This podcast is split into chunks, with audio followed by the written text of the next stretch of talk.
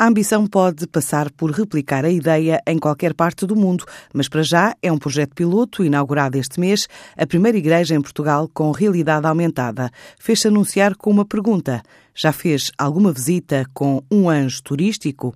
A experiência permite ao visitante presenciar a construção do altar em tempo real ou descobrir a cultura barroca na região do Alto Minho.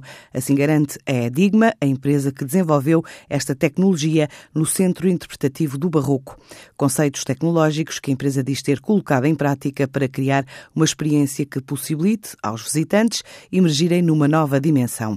Ao visitar a Igreja do Espírito Santo, pode-se então utilizar tablets, óculos de realidade aumentada para aceder a conteúdos interativos disponíveis no espaço, entrando assim numa nova dimensão onde a visita é acompanhada por um anjo guia e o conteúdo vai sendo exibido ao longo do percurso.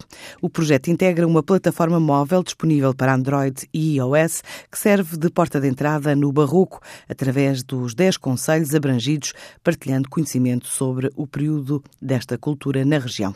Depois da música de Rui Macena na inauguração deste centro em Arcos de Valdevez, a tecnológica portuguesa diz desenvolver projetos de referência nas áreas de turismo, retalho, ações de ativação de marca e eventos para o setor público, também para o setor corporativo, intervindo em todas as etapas dos respectivos projetos, desde o desenvolvimento à instalação, assegurando apoio técnico pós-venda permanente e especializado.